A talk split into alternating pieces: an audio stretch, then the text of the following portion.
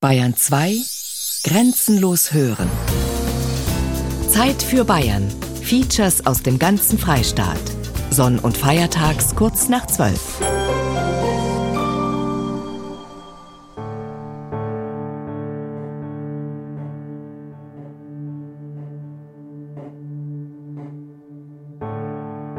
Aus der Gewinn- und Verlustrechnung der Jugendheimstätte Fassolshof der Inneren Mission aus dem Jahr 1955. Erträge aus dem Kiesabbau 17.842 Mark 32. Erträge aus Produktion, Werkstätten und Gärtnerei 143.200 Erträge aus dem Ackerbau 35.400 Erträge aus der Tierhaltung 68.000 Einnahmen für Kost und Wohnung und andere Sachbezüge 23.800 Verpflegekostenerträge zusammen 368.000 Gewinn aus außerbetrieblichen Einnahmen 28.739 Mark 41 Sammlungen und Kollekten 585 Mark 21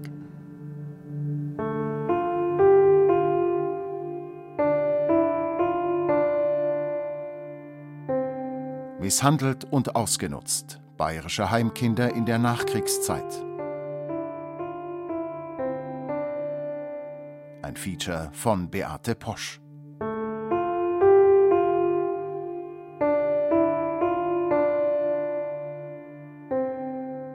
(1955) In Amerika beginnt die schwarze Bevölkerung gegen die Rassentrennung aufzubegehren. In Deutschland geht die Zeit der Besatzungsmächte zu Ende das Wirtschaftswunder nimmt Fahrt auf. Die letzten Kriegsgefangenen kehren aus Stalins Lagern heim. Doch in Bayerns Kinderheimen ist die neue Zeit noch nicht angekommen. Dort leben Kinder und Jugendliche vielerorts noch wie in einem Lager. Kinderheime sind zu dieser Zeit auch Wirtschaftsbetriebe. Da wird Ackerbau und Viehzucht betrieben, da werden Kiese und Steine abgebaut, es werden Kleider genäht und Brote gebacken. In den Nachkriegsjahrzehnten haben Jahr für Jahr etwa 10.000 Kinder und Jugendliche in einem der gut 200 bayerischen Heime gelebt. Oft mussten sie diesen Heimaufenthalt mit eigener Arbeit verdienen.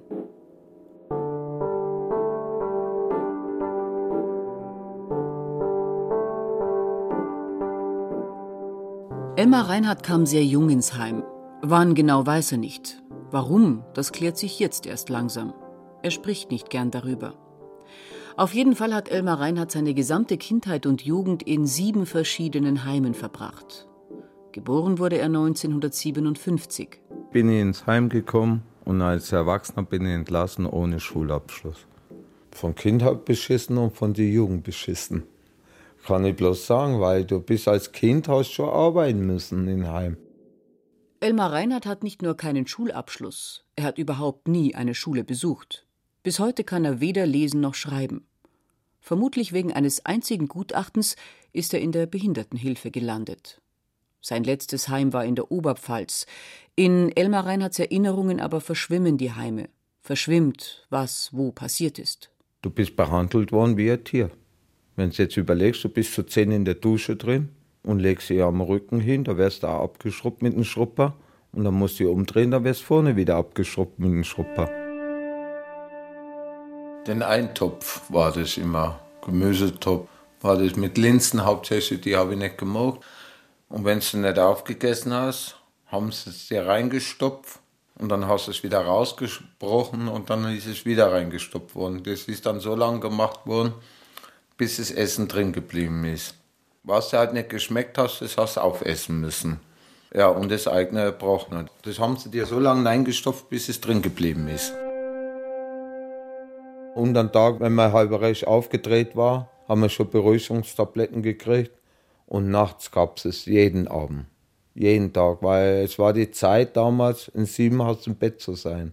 Um sechs hast du ein Abendbrot gekriegt. Da hast du ja deine Schlaftabletten als Nachttisch gekriegt, praktisch um fertig. Dass du praktisch in der Nacht schlafen tust.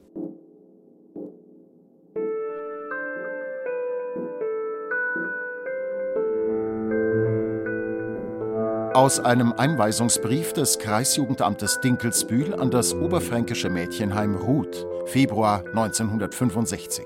Wir bitten um Mitteilung, ob Sie die oben genannte, die der endgültigen Fürsorgeerziehung wegen drohender sittlicher Verwahrlosung überwiesen wurde, aufnehmen können. Sonja hat keine abgeschlossene Berufsausbildung, ist intelligent und vielseitig verwendbar. Aus dem psychologischen Gutachten der Universität Würzburg zu eben jenem Mädchen. Die 15,4-jährige Zeugin Sonja ist intellektuell sehr gut begabt. Sie ist sowohl in körperlicher als auch in rein geistiger Hinsicht ihrer Altersstufe ziemlich voraus. Eine Tendenz zu abnormer Veranlagung ist in keinem Bereich nachzuweisen. Aus diesen Gründen muss mit großer Sicherheit geschlossen werden, dass die Aussagen der Zeugin zutreffen. Die Zeugin ist also sowohl rein funktional als zeugentüchtig, Intelligenz, Merkfähigkeit, Fantasie, als auch in ausreichender Weise als glaubwürdig anzusehen. Sonja Djurovic war gerade mitten in der Pubertät, als sie aus ihrem bisherigen Leben gerissen wurde. Die Mutter hatte einen neuen Partner, der sie sexuell belästigte. Als sie sich wehrte und später auch ausriss, wurde das Jugendamt aufmerksam. Mutter und Freund behaupteten, dass Sonja lüge. Ich wurde dort abgegeben vom Jugendamt wie so ein Paket und dann wurde mir täglich vermittelt, dass ich nichts taugt, dass ich wertlos bin, dass aus mir sowieso nichts wird. Ich bin des Öfteren abgehauen von dem Heim und dann gab es natürlich auch ganz rigide Strafen. Man war isoliert von der ganzen Gesellschaft, eingesperrt, vergleichbar mit dem Zuchthaus früher und man musste arbeiten von morgens bis abends. Zwischen 60 und 80 Mädchen waren in den 60er Jahren zeitgleich im Haus Ruth. Ehemalige Mitarbeiter widersprechen der Darstellung, es sei wie im Zuchthaus gewesen. Sonja Djurovic aber hat es so erlebt. Es gab keine Informationen von draußen, es gab keine Zeitungen, es gab kein Radio. Und wenn wir schön artig waren, dann durften wir einmal in der Woche am Sonntagnachmittag eine Stunde Fernsehen. Die Briefe wurden zensiert es äh, ist einfach ein Albtraum. Man hat gar keine Möglichkeit gehabt, dass man sich irgendwie entwickeln kann. Auch Franz Schäffler leidet bis heute unter seiner Zeit in den verschiedenen Heimen. Als ältestes von sieben Kindern ist er zehnjährig nach einem Unfall seines Vaters ins Heim gekommen. Mit 14 ging es weiter ins Jugendwerk Birkeneck im oberbayerischen Hallberg-Moos. Das war kurz nach dem Zweiten Weltkrieg. Ende der 40er Jahre.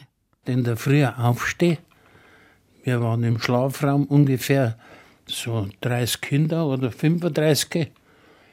Da ist der Pfarrer gekommen, hat uns raus dirigiert, alles raus, aufstehen und so weiter und so fort. Dann hat die Szene angefangen, eins, zwei, drei, eins, zwei, zweieinhalb, zweieinviertel und so weiter und so fort. Wer auf drei noch nicht heraus war, der hat natürlich schon wieder eine Strafe Aufgabe gekriegt. Also das heißt, Hauskommando, Schlafraum putzen, Waschraum putzen, Toiletten putzen, Tagesraum putzen, Stirn putzen und so weiter und so fort. Da hat es so viel Zeit gegeben, da wo wir eingeteilt waren. Das Essen war schlecht. Kann man nur sagen, schlecht. Da hat es zwei Essen gegeben. Eins für die Pfarrer und eins für die Buben. Auszug aus dem Verzeichnis der Heime für Kinder und Jugendliche in Bayern, erstellt vom Bayerischen Staatsministerium des Innern, nach dem Stand vom 1. Oktober 1954. Erziehungsheim Fokker Wind, Landkreis Ebern. Träger des Heimes Innere Mission Bamberg e.V. Aufgenommen werden männliche Jugendliche im Alter von 14 bis 21 Jahren. Bemerkungen Beschäftigung in Steinbrucharbeiten. Aus einem vertraulichen Schreiben nach einer Besichtigungsfahrt des Stadtrats zum Erziehungsheim Fokker Wind. Um die Wohnbaracke ist ein Holzzaun geführt mit einem offenen Türchen nach außen. Die beiden scharfen Hunde sind außen angehängt, sie sind aber gut Freund mit den Jungen und würden keine Flucht hindern. Die Unterbringung der Jungen ist allerdings denkbar primitiv. Ein Aufenthaltsraum, in den man von außen her als erstes tritt, dahinter ein Schlafsaal mit Doppelbetten und ein weiterer solcher unter dem Dach. Dazu ein Waschraum mit Waschrinne ist alles. Einer der Buben, der in Fokker Wind war, ist Thomas Hartmann. So heißt er nicht wirklich, er will aber seinen Namen lieber nicht sagen. Ein weiteres ehemaliges Heimkind aus Vokavint sagt nach mehreren Gesprächen ein Interview ab. Der Sohn möchte nicht, dass sein Vater mit seiner Geschichte an die Öffentlichkeit geht. Bis in die zweite Generation reicht also offenbar das von den Betroffenen empfundene Stigma, dort Heimkind gewesen zu sein. Beide Männer berichten von unerträglichen Zuständen, härtester Arbeit im Steinbruch und massiver Gewalt. Beide vergleichen das Heim mit einem KZ. Beide sind der Meinung, dass mindestens einer ihrer, sie nennen sie Aufseher, ein ehemaliges Mitglied der SS im Naziregime war. Ich bekam lauter so billige Arbeitsklamotten, früh wecken, ein sehr großer Schlafsaal mit circa 60 Betten, ein riesen Waschraum, so ein Trog war das mit lauter Wasserleitungen und früh ging es dann in den Steinbruch. Naja, da mussten wir jeden Tag arbeiten. Es waren manchmal 30 Grad Wärme. Zum Trinken bekamen wir eine große Blechkanne, diese alten Milchkannen, die es früher beim Bauern gab. Da war Wasser drin mit Essig und etwas Zucker. Wir haben dann 40 Zöglinge rausgetrunken aus dieser Blechtasse. Was mich am meisten verrückt gemacht hat, es kam niemand vom Jugendamt, ich wurde nie gehört. Irgendjemand mal kam, warum bist du überhaupt hier? Ich habe es nicht gewusst, warum. Und ich habe auch nicht gewagt, dagegen anzugehen. Ich habe mich mit dem Schicksal abgefunden, dass ich in diese Hölle geraten bin. Nach einem Beschluss des Bundestages hat sich der runde Tisch Heimerziehung knapp zwei Jahre regelmäßig getroffen. Der runde Tisch sollte die so wörtlich Heimerziehungspraxis zwischen 1949 und 1975 aufarbeiten. Unter Vorsitz der früheren Bundestagsvizepräsidentin Antje Vollmer nahmen an dem runden Tisch Betroffene, Träger von Heimen, Wissenschaftler, Vertreter von Bund und Ländern und Kirchenvertreter teil. Im Dezember 2010 ist der Abschlussbericht vorgelegt worden. Seither haben alle Bundesländer Anlaufstellen für ehemalige Heimkinder eingerichtet. Aus dem Abschlussbericht des Runden Tischs Heimerziehung. Die Heimerziehung der 50er und 60er Jahre hatte die schulische und berufliche Ausbildung zu ermöglichen. Bei entsprechender Begabung sollte den Kindern und Jugendlichen der Besuch einer höheren Schule ermöglicht werden. Die Praxis sah auch in diesem Punkt anders aus und erfüllte die Vorgaben vielfach nicht. In manchen Heimen wurde eine Beschulung gar nicht, in anderen nur unzureichend angeboten. Eine höhere Bildung konnte dort in der Regel nicht ermöglicht werden. Auch im Bayern der 50er und 60er Jahre gab es eine Schulpflicht. Die galt für jedes Kind, nur offenbar nicht für Kinder wie Elmar Reinhardt. Bis heute leidet Reinhard massiv darunter, dass ihm selbst die grundlegendste Bildung vorenthalten wurde. Erst spät in seinem Leben hat er gemerkt, dass es nicht normal ist, nicht in die Schule zu gehen. Keinen Tag, keine Schulebesuch und nichts. Da denkst gar nicht dran, weil das ist ja ganz ein normales Lebensablauf gewesen praktisch. Da waren die anderen Kinder auch nicht in der Schule. Weil da kommst nicht auf die Idee, dass andere Kinder in der Schule sind und so. Bei denen ist alles so gegangen, die keine Schule gehabt haben. Stefan Rösler, Leiter der Anlaufstelle für ehemalige Heimkinder in Bayern, sagt, das ist zum Glück nicht der Regelfall gewesen, dass ein Kind gar nicht zur Schule gehen dürfte. Was bei uns wirklich sehr ungewöhnlich ist, ist, dass jemand sagt, er war komplett überhaupt nie in einer Schule. Das ist sehr ungewöhnlich und das ist auch absolut untypisch für die damalige Jugendhilfepraxis. Ich kenne diese Schilderungen eher aus der sogenannten Behindertenhilfe. In der Jugendhilfe hatten wir in der Regel Beschulung, aber die Betroffenen sind auch darüber oft, also im überwiegenden Maße, nicht zufrieden. Und wir hatten natürlich auch immer den Berührungspunkt zur Arbeit. Und damals ging es viel stärker als heute darum, auch Kinder und Jugendliche zur Arbeit anzuleiten und zur Arbeit hinzuerziehen. Das heißt auch bei den vielen begabten, intelligenten Kindern, wo man eigentlich an, an eine höhere Schullaufbahn hätte denken müssen, stand dann doch irgendwann die Arbeit im Vordergrund.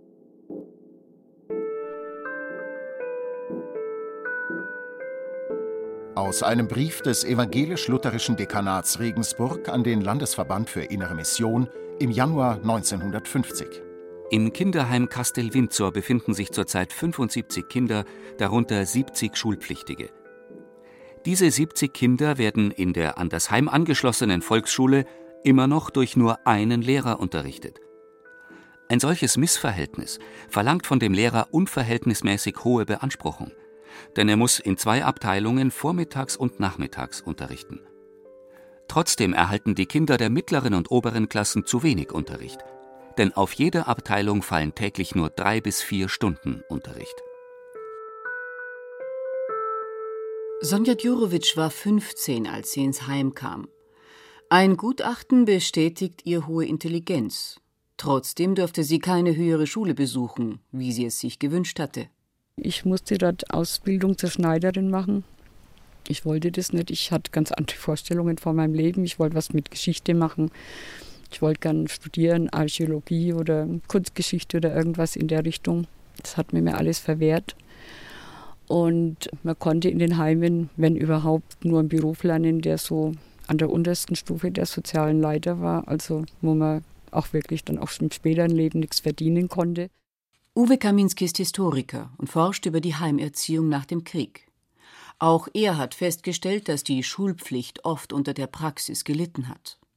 Manche Heime hatten zwar eigene Heimschulen, wie der Brief zum Kinderheim Castel Windsor zeigt, waren die allerdings häufig sehr schlecht ausgestattet. Andere Heime haben ihre Kinder in die umliegenden Schulen geschickt. Wenn Kinder und Jugendliche von der Beschulung sozusagen ausgenommen worden sind, dann zum Teil aus disziplinarischen Gründen, weil sie erziehliche Schwierigkeiten gemacht haben und man sie deswegen nicht auf eine Schule hat geben können. Das führte in der Praxis dazu, und da kenne ich auch einige Fälle, dass Kinder über äh, halbe, über ein Jahr oder sogar noch länger gar nicht beschult worden sind, weil sie doch vermeintlich so schwierig gewesen seien. Aus dem Kassenbuch des Jugendwerks Birkeneck vom 1.9.1956 bis zum 6.4.1957. Milcheinnahme 1583 Mark 31. Einnahme von der katholischen Schule für Druckerei 1506 Tage Hopfenrupfer als Einnahme 138 Mark. Schweineverkauf 1400. Milcheinnahme 1743 Mark 98. Franz Schäffler war schon 15, als er nach Birkeneck kam. Er ist dort zum Bäcker ausgebildet worden. Doch bis die Ausbildung anfing, hat er erst Wochen und Monate in der Landwirtschaft und der Gärtnerei mitarbeiten müssen. Dann endlich begann seine Lehrzeit. Einmal im Monat ist er in die Heimberufsschule gegangen. Ansonsten haben die Buben praktisch gelernt. Wir haben noch einen Tag mit den Händen machen müssen. Da hat es noch keine Knetmaschine, nichts gegeben. Also für uns damals nichts, alles mit der Hand. Und dann waren wir da drinnen, ich will jetzt nicht sagen Zähne, aber achte bis Zähne, so Kinder waren wir drinnen und sind wir an der Tafel gestanden. Der, das war, war halt nichts. Ich war froh, wie ich heraus war. Und dann habe ich eigentlich richtig meine Lehre fertig gemacht. Die Lehre in, in Birkneck kann ich eigentlich sagen, da habe ich ja nichts gelernt. Obwohl das eine Lehre war, aber da habe ich ja nichts gelernt. Äh, das, was ich mir halt selber angeeignet habe, und durch das bin ich auch dann rausgekommen, weil ich angesehen von denen der Beste war in der Werkstatt drin. Da habe ich dann meine Lehre beendet. Also das war noch ein Vierteljahr oder was. Aber da habe ich dann richtig gelernt. Am Ende hat Franz Schäffler seine Lehre abgeschlossen und ist bei seinem Lehrherrn geblieben, bis der seine Bäckerei aufgegeben hat.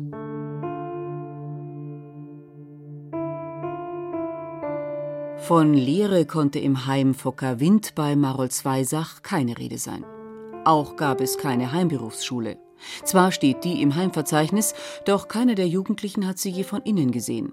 Thomas Hartmann zumindest kann sich an nichts dergleichen erinnern. Er hatte seine Schulausbildung schon abgeschlossen, als er nach Wind kam. Trotz seines Fachabiturs musste er Steine schlagen. Thomas Hartmann kam nach Wind, weil er als Ausreißer galt. Das ging schnell damals, insbesondere in Bayern, sagt Historiker Uwe Kaminski. Gerade bei den Kindern und Jugendlichen, um die es geht, die in den Heimen sich befanden, die kamen sehr oft aus sogenannten unvollständigen Familien, wo Vater oder Mutter nicht mehr vorhanden waren, teilweise in den frühen Nachkriegsjahren, gerade in Bayern auch durch den Krieg.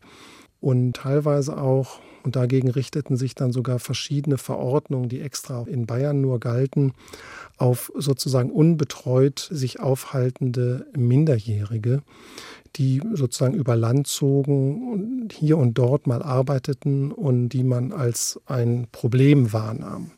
Thomas Hartmann ist ausgerissen. Erst weg von seinem prügelnden Vater, dann weg aus dem Waisenhaus in Nürnberg, auch da wegen unerträglicher Zustände, denen er ausgesetzt war. Mehrmaliges Ausreißen war in den Nachkriegsjahrzehnten bei vielen der Grund, weshalb sie in ein Heim für Schwererziehbare gekommen sind. Viele der ehemaligen Heimbewohner Fokker-Winz haben eine solche Geschichte hinter sich, und fast alle sind zuvor vor prügelnden Vätern, Stiefvätern, Müttern, Erziehern oder sonstigen Aufsichtspersonen geflohen. In Fokker-Wind erwartete sie schließlich der Steinbruch. Keine Schule, keine Ausbildung, keine Erziehung. Das gab es nicht. So eine Frechheit, Unverschämtheit. Es weder eine Ausbildungsmöglichkeit, gar nichts gab. Das ist eine Lüge, sondersgleichen. Es gab weder eine Berufsschule, noch ist jemand zur Schule gegangen, noch eine Weiterbildung. Der einzige Arbeitgeber, die Zwangsarbeit war der Steinbruch. Es hat niemand eine Möglichkeit gehabt, irgendwie eine Weiterbildung, Lehre zu machen. Das stimmt nicht. Aus einem Schreiben des Bayerischen Staatsministeriums des Inneren an den Landesverband der Inneren Mission Nürnberg, Juli 1949. Die Art und Weise, in der von dem Züchtigungsrecht in einzelnen Fällen Gebrauch gemacht wurde, entspricht nicht den heutigen pädagogischen Grundsätzen. Weder Körperstrafen in der bei den bekannten Vorfällen in der Erziehungsanstalt Fassolshof angewandten Form, noch Strafen durch Einschließung in einen Raum können für zweckmäßig und zulässig erachtet werden. Kurz vor diesem Brief waren zwei Vertreter des Landesjugendamtes in Fassolshof gewesen. Einer von ihnen der damalige Oberregierungsrat und spätere bayerische Ministerpräsident Franz Josef Strauß. Strauß monierte, die Erziehungsmethoden müssten als bedenklich angesehen werden. Insbesondere sei die Züchtigung eines Jugendlichen auf das nackte Gesäß mit einer Lederpeitsche eine in Bayern nicht bekannte und allgemein abgelehnte Erziehungs- und Züchtigungsmethode. Außerdem wies Strauß den Direktor der Fürsorgeerziehungsanstalt darauf hin, dass dem Direktor zwar das elterliche Züchtigungsrecht zustehe, es aber innerhalb der Grenzen gehandhabt werden müsse, die von liebenden Eltern gegenüber ihren Kindern eingehalten werden. Selbst im Jahr 1949, so kurz nach Kriegsende, gab es also einen regelrechten Skandal, als die Gewalt im Heim Fassolshof bekannt wurde. Christian Oertel arbeitet bei den Rummelsberger Anstalten, zu denen unter anderem auch der Fassholzhof gehört hat. Er spricht in diesem Fall aber für den Evangelischen Erzieherverband. Ich glaube, dass der Umgang mit dieser Frage ein Spiegelbild in unserer Gesellschaft war. Wenn man sich überlegt, dass, glaube ich, Ende der 50er Jahre, ich kann es nicht genau belegen, Frauen das Züchtigungsrecht übertragen wurde für ihre Kinder, weil es bis dato nur den Männern vorbehalten war, dann weiß man, in welcher gesellschaftlichen Realität man gelebt hat. Ähnlich sieht es Historiker Uwe Kaminski. Einerseits verweisen die Fälle, in denen es passiert ist, auf einen Alltag, der dahinter steht. Und nur die Extreme dieses Alltags haben sich aktenmäßig niedergeschlagen. Und die werden in sogenannten Skandalen dann auch zum Teil aktenkundig. Dahinter steht aber so ein Alltag von einer körperstrafenden Erziehung, der schwer zu überschauen ist. Das ist ein richtiges Dunkelfeld, so will ich das mal sagen. Und da bin ich eher bereit, jedem Betroffenen zu glauben, als zu glauben, dass äh, das, was in den Akten steht, denn nun alles sei. Das zum einen. Und zum zweiten sind die Fälle der Züchtigung in den 50er Jahren noch sehr massiv teilweise auch mit Gerätschaften wie einem Prügel, einer Peitsche, einem Teppichausklopfer und ähnlichen Dingen. Und in den 60er Jahren wird das aber auch sukzessive immer weniger. Das hat weniger mit Regelungen und mehr Heimaufsicht zu tun, als vielmehr damit, dass sich das gesellschaftliche Klima insgesamt ändert. Dass Gewalt, teilweise auch sexueller Missbrauch zum Alltag der Heimerziehung in den Nachkriegsjahrzehnten gehörte, zeigen auch die Geschichten von Elmar Reinhardt, Sonja Djurowitsch, Franz Schäffler und Thomas Hartmann. Nur Franz Schäffler war Ende der 40er im Heim, alle anderen in den 60er Jahren. Wenn es nicht dolten tust, wäre es angebunden, oder? Gab's Hiebe oder Tabletten, Schlaftabletten. Und du hast manchmal blaue Striemen am Arsch gehabt mit, vor lauter, mit den Stöcker. Oder die Finger, du Holzscheideknie, du konntest deine Finger nicht mehr bewegen. So lange haben sie draufgehauen. Das war denen egal. Wenn es Strafe gab, hast du Einzelzelle gehabt. Da bist du sogar am Bett festgebunden worden. Da bist du am Tag festgebunden worden und bist nicht mehr rausgekommen. Ob du jetzt ein bisschen müsstest hast oder nicht, das Zimmer ist zugesperrt worden und da war es vorbei. Du bist halt dann in der Pfütze drin liegen geblieben, kannst du sagen. Das war denen praktisch wurscht. Und dazu eben diese Strafen, diese Strenge, diese eben Zuchtordnung. Immer wieder, es sind zwar nur Watschen, aber man darf auch dem Kind kein Watschen geben, weil das für ein Kind auch so verletzend und demütigend ist und auch die Seele von einem Kind zerstört. Da wurde man innerhalb dieser Isolation nochmal isoliert. Man musste sogenannte Hauskleider tragen. Das waren irgendwelche Lumpen. Man hat ausgesehen wie ein Vogelscheuch. Ich habe diese Kleidung oft tragen müssen. Weil es so klar war oder so schmächtig war oder irgendwie, war ich halt irgendwie ein bisschen auffällig gegenüber den Lehrherren da, also gegen den Pfarrer da irgendwie ist das einmal gekommen, im Schlafraum auch, da hat er mich halt da rausgeholt, also so quasi, du schlafst heute bei mir. Und dann hat er mich in sein Zimmer geführt und, und da ist es halt passiert. Übergriffig ist er in dem Fall, weil ich ihn halt streicheln habe müssen und dann mit der Hand äh, und, befriedigen haben müssen. Und dann hat mich natürlich dermaßen graust davon. Und dann wollte er, anschließend wollte er ja dann, dass ich noch oral befriedigt. Und das habe ich abgelehnt. Und da habe ich natürlich schon gleich mal Watschen gekriegt. Da bin ich noch durch die Watschen an den Stuhl gekommen und habe einen halben Schneidezahn abgehört. Das war die Gewalt. Und dann hat er mich aber nicht mehr angerührt. Und da war damals der Erzieher, der so brutal war, mit ihm, da hat er alle weggeschickt. Und da war ich mit ihm allein, es war im Sommer, es war heiß. Und ich hatte saß da mit nacktem Oberkörper und all die Arbeitshose an. Und auf einmal haute er mir die Knute hin über den Rücken drüber, über den nackten Rücken, wie eine Peitsche. Und da hat er behauptet, ich wäre auf ihn losgegangen, was nicht der Wahrheit entsprach.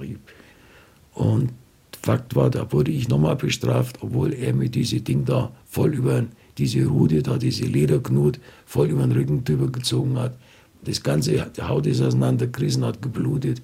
Ich habe drei, vier Wochen lang einen richtigen ganz Bluterguss, ganz schweren gehabt und habe mich voll mit denen auf den Kopf aufgehauen.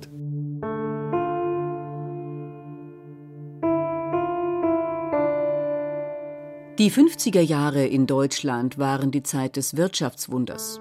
Für dieses Wunder haben alle gearbeitet. Wer eine Lehre beispielsweise als Metzger gemacht hat, ist mit 14 daheim ausgezogen. Freie Kost und Logis beim Lehrherrn, dazu ein bisschen Ausbildungsgeld. Wer am Bauernhof aufgewachsen ist, hat zu Hause mitgeholfen. In diesem Umfeld müssen natürlich auch die Heime der Nachkriegszeit gesehen werden. Außerdem galt damals wie heute, Jugendliche im Heim sollen durch ihre Ausbildung und durch ihre Arbeit in einen geregelten Tagesablauf eingebunden werden. Eine Struktur für ihr Leben bekommen, sagt Christian Oertel vom Evangelischen Erzieherverband. Da muss man sich wieder anschauen. Es gab viele Einrichtungen, auch nicht nur kirchlicherseits, sondern auch der öffentlichen Wohlfahrtspflege, wo man gesagt hat, diese Arbeit, diese Mitarbeit ist Teil natürlich auch des Lebensunterhalts. Die Pflegesätze zur damaligen Zeit waren in keinster Weise auskömmlich, dass man gesagt hätte, ja, man kann sich davon finanzieren und auch über die Runden bringen. Ne? Sodass man immer gucken muss, ja, was ist der Hintergrund dazu und in welchem Spektrum spielt sich das ab. Ich denke, zu der damaligen Zeit war es durchaus systemimmanent, dass der Staat gesagt hat, ich ersetze dir einen Teil von Leistungen und einen Teil deiner Aufwendungen und Kosten, die du hast, ja, kannst du natürlich auch durch Landwirtschaft, durch Forstwirtschaft, durch betriebliche Arbeit auch erbringen. Aus der Gewinn- und Verlustrechnung des großen evangelischen Waisenhauses Sulzbach-Rosenberg, November 1956. Erträge aus der Wäscherei 122 Mark 12. Erträge aus den Werkstätten 7200 Erträge aus der Schweinemast 2125 Mark Erträge aus Pflegegeldern 80.802 Sammlungen und Kollekten 985 Mark 36 medizinische Erträge 79 Mark 12 Aus dem Abschlussbericht des Runden Tischs Heimerziehung diese aus heutiger Sicht sehr bedenkliche Mischfinanzierung war üblich, bekannt und wurde auch von den öffentlichen Trägern gefordert und durch niedrige Tagessätze erzwungen. Dabei wurden auch Arbeiten für externe Firmen und Betriebe, auch landwirtschaftliche Kleinbetriebe durchgeführt. Wiederholt kam für diese Firmen und Betriebe in den letzten Jahren der Verdacht der unangemessenen Bereicherung an der Arbeit der Heimkinder auf. In den Fällen, in denen Erkenntnisse über die wirtschaftlichen Beziehungen zwischen Firmen und Betrieben vorliegen, zeichnet sich jedoch ab, dass die externen Firmen geringe Stundenlöhne oder Sachleistungen an das Heim abgeführt haben und dass dann wiederum das Heim diese Gelder einbehalten oder nur zu geringen Teilen an die Jugendlichen weitergegeben hat. Der finanzielle Vorteil lag also auch hier bei den Heimen bzw. der öffentlichen Hand. Heimalltag war Arbeitsalltag, egal wie jung oder alt die Kinder waren. Den Heimen blieb oft gar nichts anderes übrig. Und so kam es, dass die Mädchen und Buben sehr häufig für ihren eigenen Lebensunterhalt aufkommen mussten. Die Heimkinder mussten kochen und putzen, auf dem Feld Kartoffeln klauben, wurden an Landwirte der Umgebung ausgeliehen oder, wie in Fockerwind bei Marolz-Weisach, auch an Firmen, die einen Steinbruch betrieben. Das Geld blieb beim Heim, Selten gab es ein kleines Taschengeld. Statt in die Schule zu gehen, hat Elmar Reinhardt seine ganze Kindheit und Jugend gearbeitet. Ab einem Alter von acht oder neun Jahren. Du bist als Kind hast schon arbeiten müssen in Heim. Da haben wir Kartoffeln glauben müssen, das Heu zusammen machen müssen. Das war unsere Arbeit und Heimarbeit. Heimarbeit, da haben wir solche kleine Schachteln gehabt, Puppenschachtel für Puppenhäuser, mit Puffreis zusammen machen müssen. Oder du hast Kulischreiber zusammenschrauben müssen. Das waren halt Heimarbeit, Arbeit und so. Oder mit Schrauben was zusammenschrauben fürs Uhrwerk und so. Das sind lauter solche Dinge gewesen, was Heimarbeit war. Wenn ich mal Arbeit nicht getan habe, bist du halt ohne Essen ins Bett gegangen. Oder wenn ich ausgebuchst bin, wenn ich abgehauen bin, hast du den ganzen Tag nichts zu essen gekriegt und fertig. Viele ehemalige Heimkinder sprechen deshalb von Zwangsarbeit. Weil es ein historisch besetzter Begriff ist, hat sich der runde Tisch auf folgenden Passus geeinigt. Arbeitspflicht im Heim war dann Arbeitszwang, wenn sie nicht überwiegend erzieherischen Zwecken diente oder übermäßig war. Dies war Unrecht. Sonja Djurowitsch machte im Mädchenheim Ruth eine Ausbildung zur Damenschneiderin. Gegen ihren Willen, wie sie immer wieder betont. Es gibt die Verantwortungskette die Jugendämter, die Vormünder, die Heimaufsichten, die haben alle rundum versagt. Und das ist Versagen des Staates oder des Landes. Und deswegen hat das Land genauso Schuld wie auch die Kirchen. Natürlich haben sie gewusst, was in den Heimen passiert, aber sie haben nicht eingegriffen, sie haben nichts gemacht. Es gab ja auch staatliche Heime, auch in Bayern. Man hat die gewähren lassen. Jugendliche wurden eingewiesen, weil man billiges Arbeitsmaterial gebraucht hat. Früher hat man die Zwangsarbeiter benutzt für die Arbeit. Und in der Nachkriegszeit waren das dann die Jugendlichen, also die dann unentgeltlich in den Heimen zur Arbeit gezwungen wurden. Es war alles äh, geplant und es war für mich alles systematisch, ein systematisches Unrecht und es wurde ja in der Form auch nicht anerkannt. Und es war Zwangsarbeit, die die Jugendlichen leisten mussten. Aus den Akten von Sonja Djurowitsch ist zu ersehen, dass sie ein Taschengeld bekommen hat, das allerdings variierte und sehr gering war. Von diesem Geld mussten sie und die anderen Mädchen sich selbst Dinge des täglichen Bedarfs kaufen, vom Apfel bis zum Hygieneartikel. Auch von dem Mädchenheim Ruth existieren keine Bilanzen oder Kassenbücher mehr aus den 50er oder 60er Jahren. Ebenso wenig ein Schriftverkehr mit den Kunden der Konfektionsnäherei oder Damenschneiderei. Auf Nachfrage des Bayerischen Rundfunks schickt das Diakonissenmutterhaus Hensolzhöhe folgende Informationen zum Haus Ruth und dem dortigen Arbeitsalltag in der Nachkriegszeit. In der sogenannten Konfektionsabteilung wurde vorwiegend für eine Firma in Münchberg produziert. In dieser Konfektionsgruppe wurde ausschließlich mit Heimkindern, ca. 25, gearbeitet, die erst zu dieser Arbeit angeleitet werden mussten, um 1968. Von Akkordarbeit konnte keine Rede sein. Ziel war es, sie nach eineinhalb Jahren Ausbildungszeit zur Konfektionsnäherin auszubilden, um ihnen eine Perspektive zu geben. Längst nicht alle haben das Ausbildungsziel erreicht. Manche Tätigkeit ist daher eher als Beschäftigungstherapie einzuordnen. Mädchen mit entsprechender Vorbildung wurde angeboten, die Ausbildung zur Damenschneiderin zu machen. In dieser Gruppe waren ca. 20 Mädchen, davon ca. 15 Heimkinder und ca. 5 Private. In der Gruppe Damenschneiderei wurde ausschließlich für Privatkunden genäht. Außerdem wurden Heimkinder in der Hauswirtschaft, Küche, Waschküche und Landwirtschaft beschäftigt, dort wohl ohne die Möglichkeit, einen Ausbildungsabschluss zu machen. Auch das Jugendwerk Birkeneck hat kaum mehr Unterlagen oder Bilanzen aus der Nachkriegszeit. In den wenigen noch vorhandenen Kassenbüchern gibt es aber Einnahmen, die mit Jugend in Arbeit, Tage Buben oder Tage Hopfenrupfer beschrieben sind.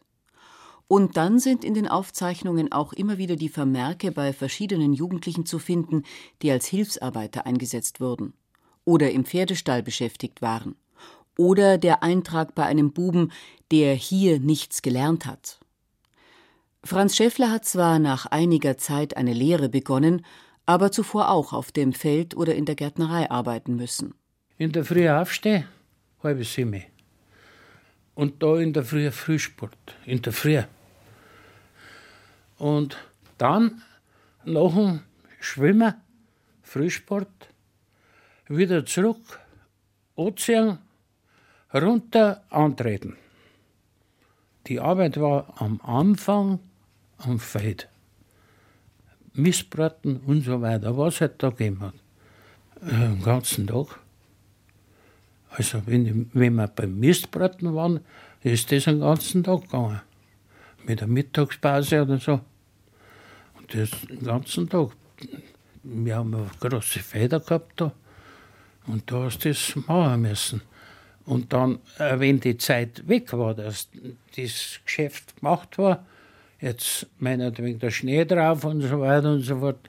Und dann bist du in die Gärtnerei gekommen. Aus einem anonymen Brief an das Heim Fassolshof, nicht datiert. Und die Jungen in der Landwirtschaft mit einem Paar Stiefel bei allem Sauwetter. Aber Herr Doktor fährt mit dem Auto ins Kino und nach Bischofsgrün zum Rodeln mit seinen Kinderchen. Und das Jugendamt kann zahlen. Ein ehemaliges Heimkind, das Mitte bis Ende der 60er Jahre im Fassholzhof war, erzählt inzwischen, dass auch er vor Beginn seiner Lehre arbeiten musste, und zwar über das übliche Maß hinaus. Ungefähr 30 Jugendliche sollen dafür eingesetzt worden sein, für Siemens Steckdosen und Lichtschalter zu fräsen. Eine Bestätigung durch Unterlagen oder Verträge ist derzeit nicht zu finden, weder im Fassholzhof noch bei Siemens. Aber auch ein ehemaliger Mitarbeiter des Fassalshofes erinnert sich daran, dass für einen Zeitraum von zwei bis drei Jahren Auftragsarbeiten für die Firma Siemens durchgeführt worden sind. Diese galten als sogenannte tagesstrukturierende Maßnahmen. Die Jugendlichen erhielten das übliche Taschengeld und eine aus heutiger Sicht sehr geringe Arbeitsprämie. Das betroffene Heimkind erinnert sich allerdings nicht, dass er eine Arbeitsprämie erhalten hat. Zu dem Heim in Fockerwind existieren nur noch Akten von einzelnen Jugendlichen, aber keine Bilanzen oder ähnliches. Klar ist, das zeigt ja schon der Eintrag im Heimregister, dass die Jugendlichen im Steinbruch arbeiten mussten. Eine harte Arbeit, enormer Drill, schwere Verletzungen sind an der Tagesordnung. Thomas Hartmann leidet bis heute unter dieser Zeit. Das ging früh um sieben meistens schon immer los. Da mussten wir an Steinbruch, das war ein eine große Wand, die zig Meter hoch war. Da gingen Gleise rein und da wurden dann, mussten wir vom Hauptgleis die Lore, den Hund, reinschieben und haben dann am Schacht, wir haben den Schacht genannt, mit Schaufel und Gabel und große Basaltbrocken mussten wir hochstemmen und in die Lore reinschmeißen. Es war eine Schinderei, sondersgleichen. Und ich war damals sehr schmächtig. Wir mussten acht Wagen schaffen am Tag, das war Pflicht. Wer die nicht schaffte, musste anschließend nach Feierabend nochmal in den Bunker. Der Bunker nannte sich deswegen Bunker, weil es war unterirdisch und da ging die Seilbahn. Das Heim war am Berg, Foggerwind, das Zöglingsheim und hinten war der Steinbruch. Gegen eine große Seilbahn runter, auch wieder mit Lohn. Und unten am Bahnhof im Foggerwind war der Steinbrecher, der große. Da wurde der Basalt richtig verarbeitet. Und da musste ich dann bis um 10 abends nochmal vier Stunden die Lohren mit dem dagegen schieben. In die Seilbahn musste oben einklicken und dann ist die Gondel ins Tal runter. Aus dem Abschlussbericht des runden Tischs Heimerziehung. Zusammenfassend können als Regel- und Rechtsverstöße in der Heimerziehung benannt werden Arbeitspflicht außerhalb des Heims und innerhalb des Heims, wenn die Arbeit nicht primär pädagogischen Zwecken, sondern der wirtschaftlichen Sicherung des Heims diente. Vorenthaltung des Arbeitslohns, unverhältnismäßige Ausgestaltung der Arbeit, Vorliegen eines Arbeits- oder insbesondere Ausbildungsverhältnisses ohne Abführung der entsprechenden Sozialversicherung. Die Geschichten der ehemaligen Heimkinder zeigen deutlich, dass sie in ihrem Leben öfter als ihnen lieb war mit den genannten Regel- und Rechtsverstößen in Berührung gekommen sind. Und das geht bis in ihre Gegenwart, denn erst jetzt fällt vielen auf, dass für einen erheblichen Teil ihres Lebens die Rentenbeiträge fehlen. Heim ist nichts eingezahlt worden und Firma haben auch nichts eingezahlt. Und darum kriege ich auch später so wenig Rente mal raus.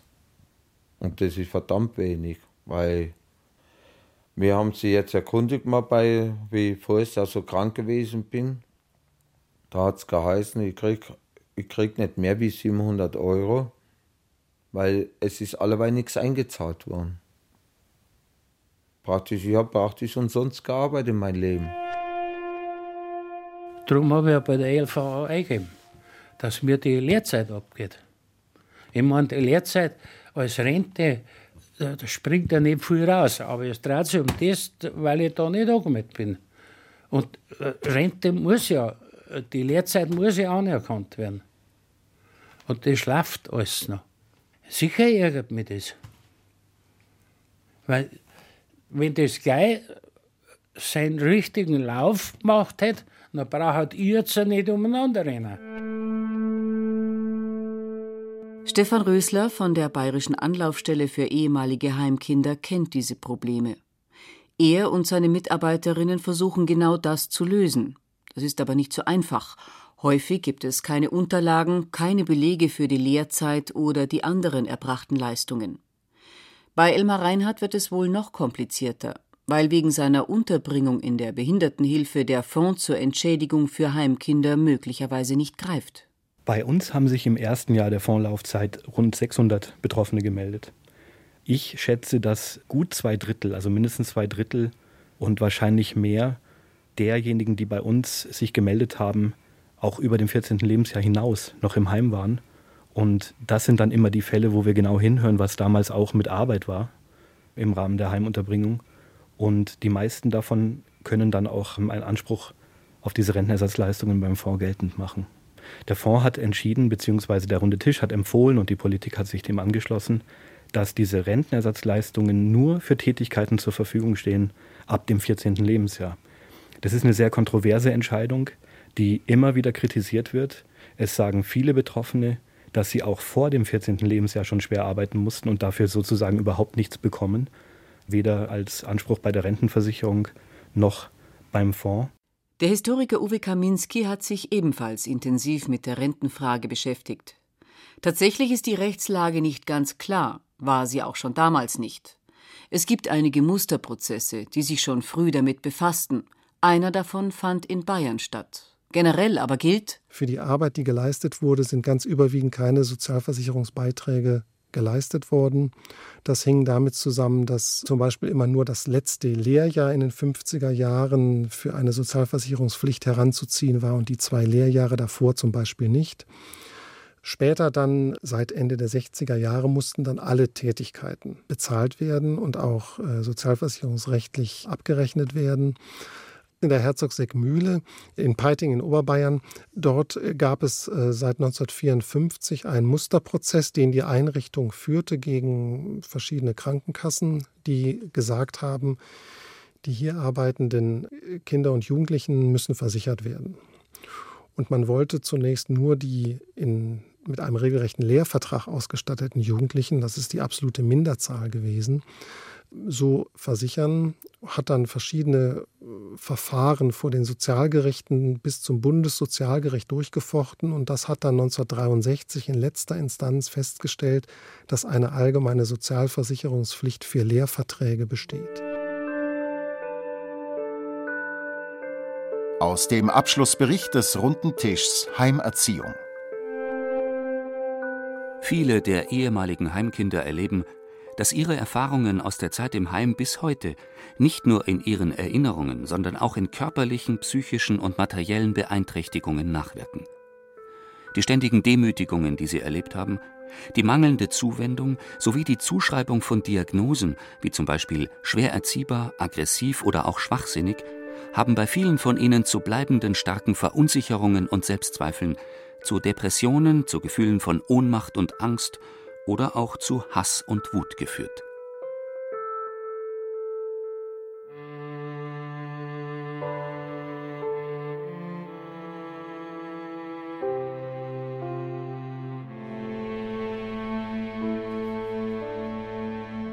Elmar Reinhardt hofft, mit Hilfe der Bayerischen Anlaufstelle für ehemalige Heimkinder jetzt endlich nachholen zu können, was ihm jahrzehntelang verwehrt wurde, lesen und schreiben zu lernen. Trotz dieses Handicaps hat Elmar Reinhardt ein eigenständiges Leben geführt.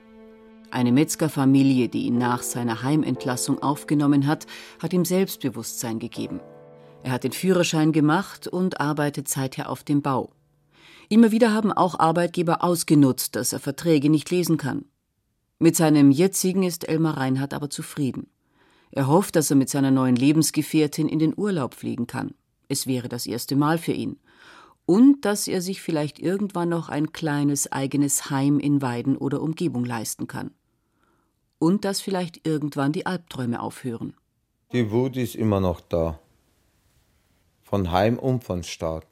Weil das von Staat, das ist alles so, ist nichts gefördert worden für die Kinder, für die Heimkinder. Und wenn die Kinder was gesagt haben, sind sie ja geschlagen worden.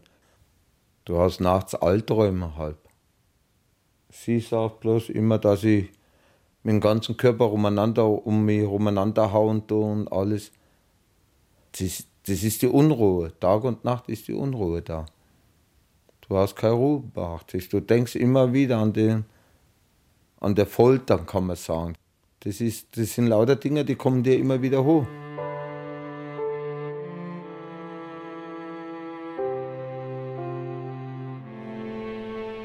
Sonja Djurovic hat lang gebraucht, bis sie sich ein neues Leben aufgebaut hat. Nach ihrer Zeit im Heim, so sagt sie selbst, hat sie erst in einer Art Zwischenwelt gelebt. Zwei gescheiterte Ehen hat sie hinter sich. Einer ihrer Männer hat sie misshandelt. Auch Selbstmordversuche gab es, den ersten an ihrem 21. Geburtstag. Immer wieder hat sich Sonja Djurovic aufgerappelt, sich durchgekämpft und irgendwann beschlossen, dass sie handeln muss – dass die Verantwortlichen benannt werden müssen. Deshalb ist sie politisch aktiv geworden, hat am runden Tisch Heimerziehung in Berlin teilgenommen, eine Anhörung im Bayerischen Landtag angestoßen. Inzwischen hat sie vielleicht nicht ihr komplettes Lebensglück wiedergewonnen, mit ihrem neuen Lebensgefährten aber zumindest viel neue Kraft. Da habe ich zum ersten Mal überhaupt über diese Heimgeschichte reden können. Und der hat mich aufgefangen, der unterstützt mich auch heute in allem, was ich mache. Ja, da habe ich eigentlich noch einmal Glück gehabt, dass ich ihn noch kennengelernt habe nach zwei gescheiterten Ehen. Gibt mir schon einen gewissen Rückhalt. Und das ist einfach das Nonplusultra in meinem heutigen Leben. Ja.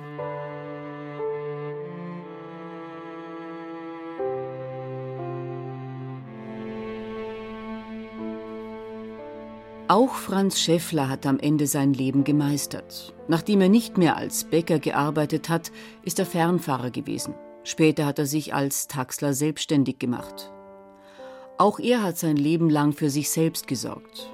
Nach dem Tod seiner Frau hat er eine neue Partnerin an seiner Seite, mit der er nach wie vor in Oberbayern wohnt. Hier ist er aufgewachsen und auch wenn es nicht immer gute Zeiten waren, ist er hier zu Hause. Seine Kindheit im Heim prägt ihn wie alle anderen bis zum heutigen Tag. Man träumt halt einmal wieder davon. Ich wollte, ich wollte zwei Kinder wollte ich schon haben, aber, aber das haben wir dann doch überlegt. Das war, war ein bisschen. Ein bisschen. Ja, so war's. Die Zeit kann man nicht mehr zurückdrehen.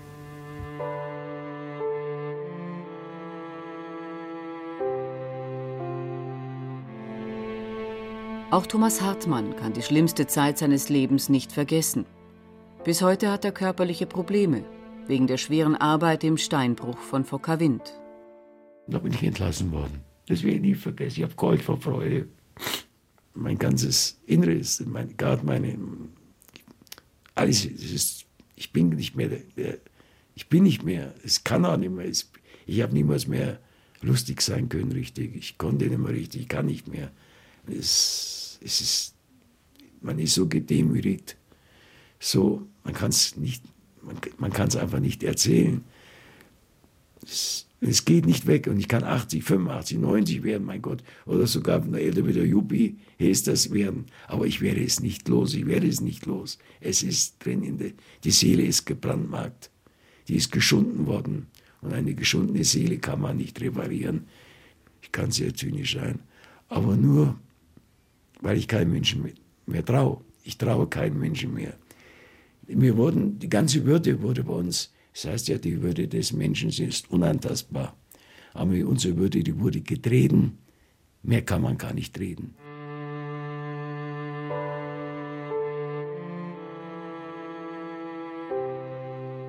Die Nachkriegsjahrzehnte waren für viele Menschen in Deutschland, in Bayern, eine Zeit des Aufbruchs. Für die Kinder und Jugendlichen, die diese Zeit in einem der Heime verbracht haben, war sie vielfach eine Zeit des Grauens. Natürlich gibt es auch ehemalige Heimkinder, die ihre Zeit positiv erlebt haben, die im Heim Fuß gefasst, die Halt gefunden haben, die dank der Lehre später einen Beruf ausüben konnten. Umso bitterer, dass Tausende das Gegenteil erfahren mussten und bis heute unter den Folgen leiden. Betrogen um Kindheit und Jugend.